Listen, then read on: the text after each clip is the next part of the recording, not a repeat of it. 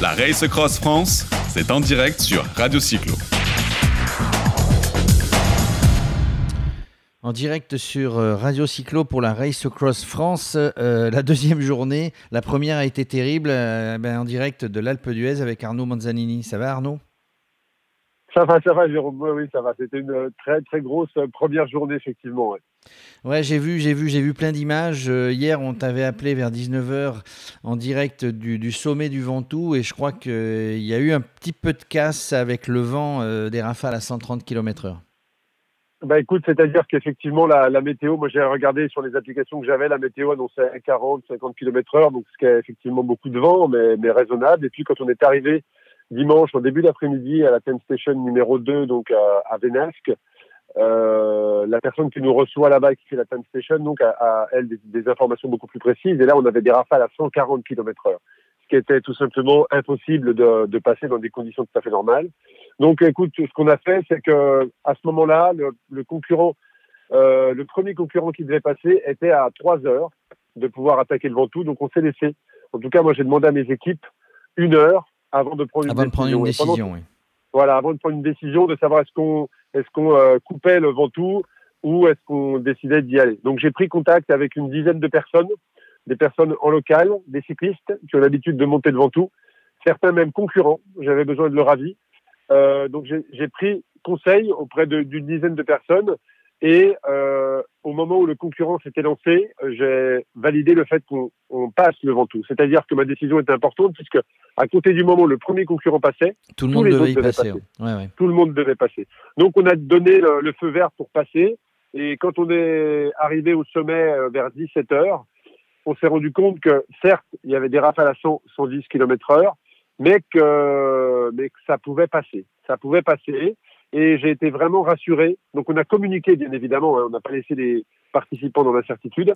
On a communiqué auprès de tous les participants que le, la, la, montée, il y avait du vent. Certes, ça allait, il allait y avoir des rafales de vent, mais que de nombreux cyclistes passaient encore et que les premiers concurrents étaient passés. Donc, j'ai été rassuré quand j'ai vu les 3, 4, 5, 6 premiers concurrents passer. Malgré tout, et je pense que c'est peut-être la vidéo que tu as vue, Jérôme, de Jean-Michel Bale. Oui. Il a fallu que j'accompagne quasiment 95% des concurrents sur le dernier virage. Alors ça, ça, ça c'est que... effectivement, tu, tu, en plus d'être organisateur, tu, tu, tu, tu, les as aidés, quoi. Tu les laisses pas dans la panade. Ben, je ne pouvais pas les laisser parce que j'ai été témoin de... J'ai constaté que certains concurrents, en fait, tu as le réflexe, quand tu ne connais pas, quand tu ne connais pas le Mont Ventoux, tu as le réflexe de, prendre, de vouloir prendre le virage, le, le dernier virage à l'intérieur. Et il se trouve que le vent, comme tu as des rafales à plus de 100 km heure, au sommet du Mont Ventoux, comme le vent venait de nord-ouest, nord-est, pardon, le vent vient taper contre le sommet du Ventoux et, et d'un seul coup, euh, redescend violemment à l'intérieur du virage. Donc te plaque littéralement au sol et ne te laisse aucune chance de pouvoir euh, aller au sommet. Donc du et coup, il y, y, a eu des chutes. Il n'y a pas eu des chutes, mais il y a beaucoup de concurrents qui ont mis pied à terre et qui ont terminé à pied. Jusqu'au moment où je suis descendu à l'entrée du virage oui. et je leur ai conseillé, sur les conseils d'ailleurs des, des, de, de, quelques personnes, des dix personnes auxquelles j'ai pris conseil, de prendre le virage à l'extérieur. Et puis à un moment donné, il faut appuyer très très fort sur les pédales puisqu'il y a une brèche dans laquelle le vent s'engouffre et elle est capable de te faire tomber. Oui, de te, Donc je, de te je, prenais les concurrents, exactement. Donc je prenais les concurrents par la selle et par le guidon en leur disant au moment où je vais te dire stop, tu vas appuyer très très fort sur les pédales jusqu'à ce que tu sois contre le mur. Et donc sur, sur 100 mètres, je faisais le virage avec eux. Et bah, pendant effectivement euh, 20 mètres, on était dans une machine à laver.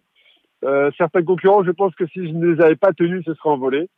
Et donc après, ils arrivaient en haut et derrière, la descente était tout à fait correcte. En tout cas, on a vécu un moment épique hier euh, sur cette première journée. Alors un moment épique et un moment émouvant puisque, puisque tous les coureurs, tous les concurrents doivent te remercier ou la plupart. J'ai vu effectivement les images de Jean-Michel Bayle euh, qui, euh, bah, qui avait du mal à finir et puis que tu as aidé finalement euh, à, à, gravir. Alors il y, y, en a qui ont bah, arrêté. J'ai aidé, aidé parce que c'était parce que je suis cycliste donc je sais ce que oui, c'est. tu sais ce que c'est. Et, et, et, et, je ne voulais pas les voir chuter à, euh, à, à, moins de 100 mètres de, de l'arrivée. Oui, c'eût été dommage. Alors, euh, pour les concurrents qui, qui faisaient le, le, le 300, euh, le 300 km ou 321 km, il y en a quelques-uns qui sont restés, euh, il y en a quelques-uns qui sont restés en bas, qui, qui, qui n'ont pas pu aborder le Ventoux. Il y a eu quelques abandons. effectivement, et c'est là qu'on voit la différence, et c'est le mental qui fait la différence, puisque, en fait, si tu es mieux, les, les concurrents qui avaient 500, 1100, 1500 et 2600 km à faire n'ont pas abandonné. Pourquoi? Parce qu'ils n'avaient pas le choix. Oui, ils n'avaient pas le choix de passer. Ils n'avaient pas le choix de passer, quelles que soient les conditions.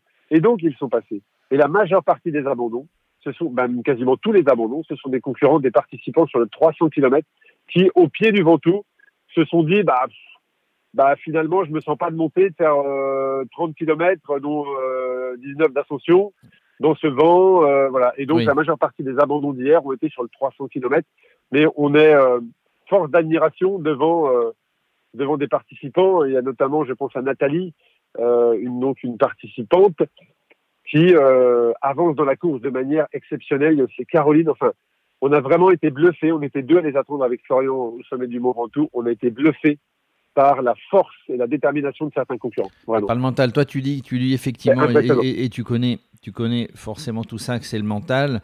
Moi, moi, je ne doute pas que, que, les gens qui ont abandonné, bien évidemment, ils sont, ils sont meurtris hein, finalement dans leur tête, mais, mais qui reviendront. Je suis sûr qu'ils reviendront et qu'ils se diront Je vais me préparer. C'est pas forcément, je pense, hein, toi tu, es le spécialiste, que c'est un problème de, de, préparation. Et c'est un problème de mental arrivé, en bas de la bosse.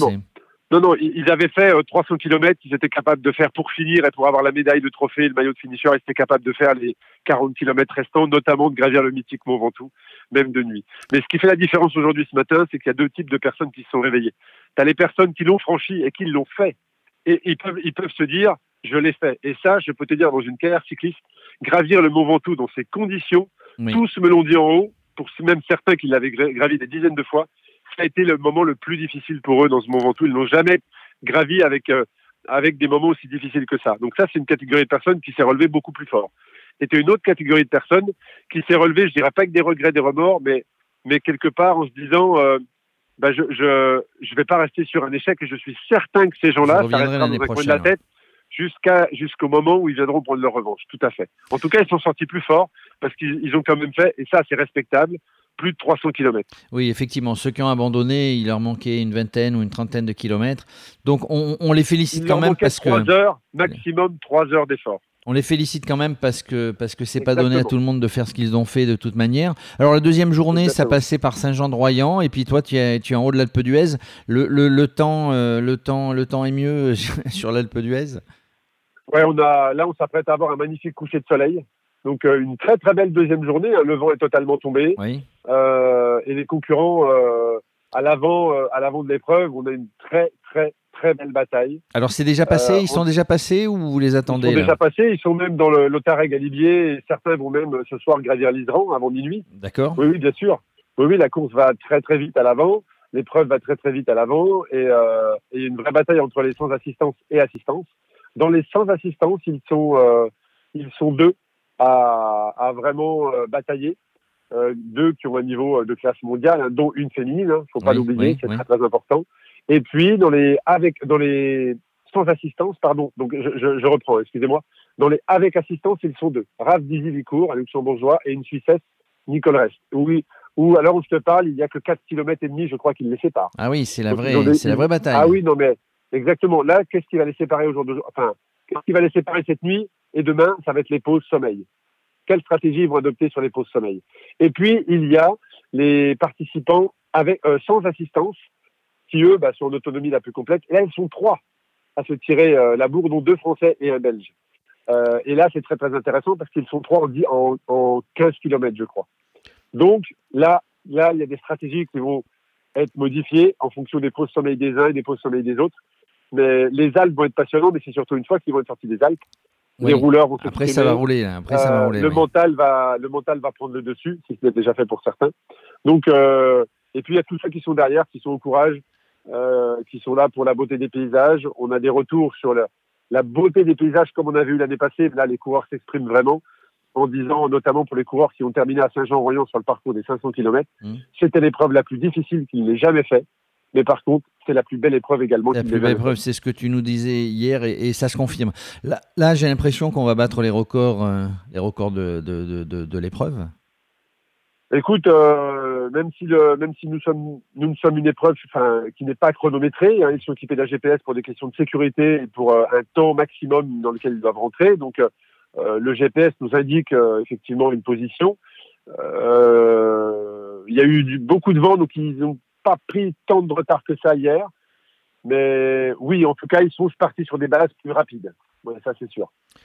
En tout cas, Arnaud, euh, on te remercie de toutes ces précisions. On tient, ça, tout ça nous tient en haleine hein, sur cette euh, seconde édition de la Race Across France. Euh, demain, demain, on fait un petit point, comme d'habitude, 19h. Tu, tu, seras où, toi? Oui, demain, je serai à soit entre Doussard, Time Station numéro, numéro 10, soit entre Guignon, Time Station numéro 13, puisque le lendemain matin, jeudi, je peux déjà t'annoncer avec certitude que jeudi soir, je serai au Touquet. Oui. Que les premiers concurrents vont arriver entre jeudi et vendredi. Voilà, les premiers vont arriver. Demain soir, les premiers seront sortis des Alpes, c'est certain. Ils seront même peut-être au bord de la Loire. Donc demain, on aura déjà une belle photo. Euh, euh, une belle photo des participants, oui. Bon, ben, on se fait un petit point. Allez à Guignon. Moi, ça me, ça me plairait de faire un petit point à Guignon avec toi. C'est une ville que j'adore. Allez, Arnaud, merci. Tu, tu, tu fais la bise à tout le monde, à tes équipes et à tous les participants. Avec Bye. À demain. Merci beaucoup. Au revoir. La Race Cross France, c'est en direct sur Radio Cyclo.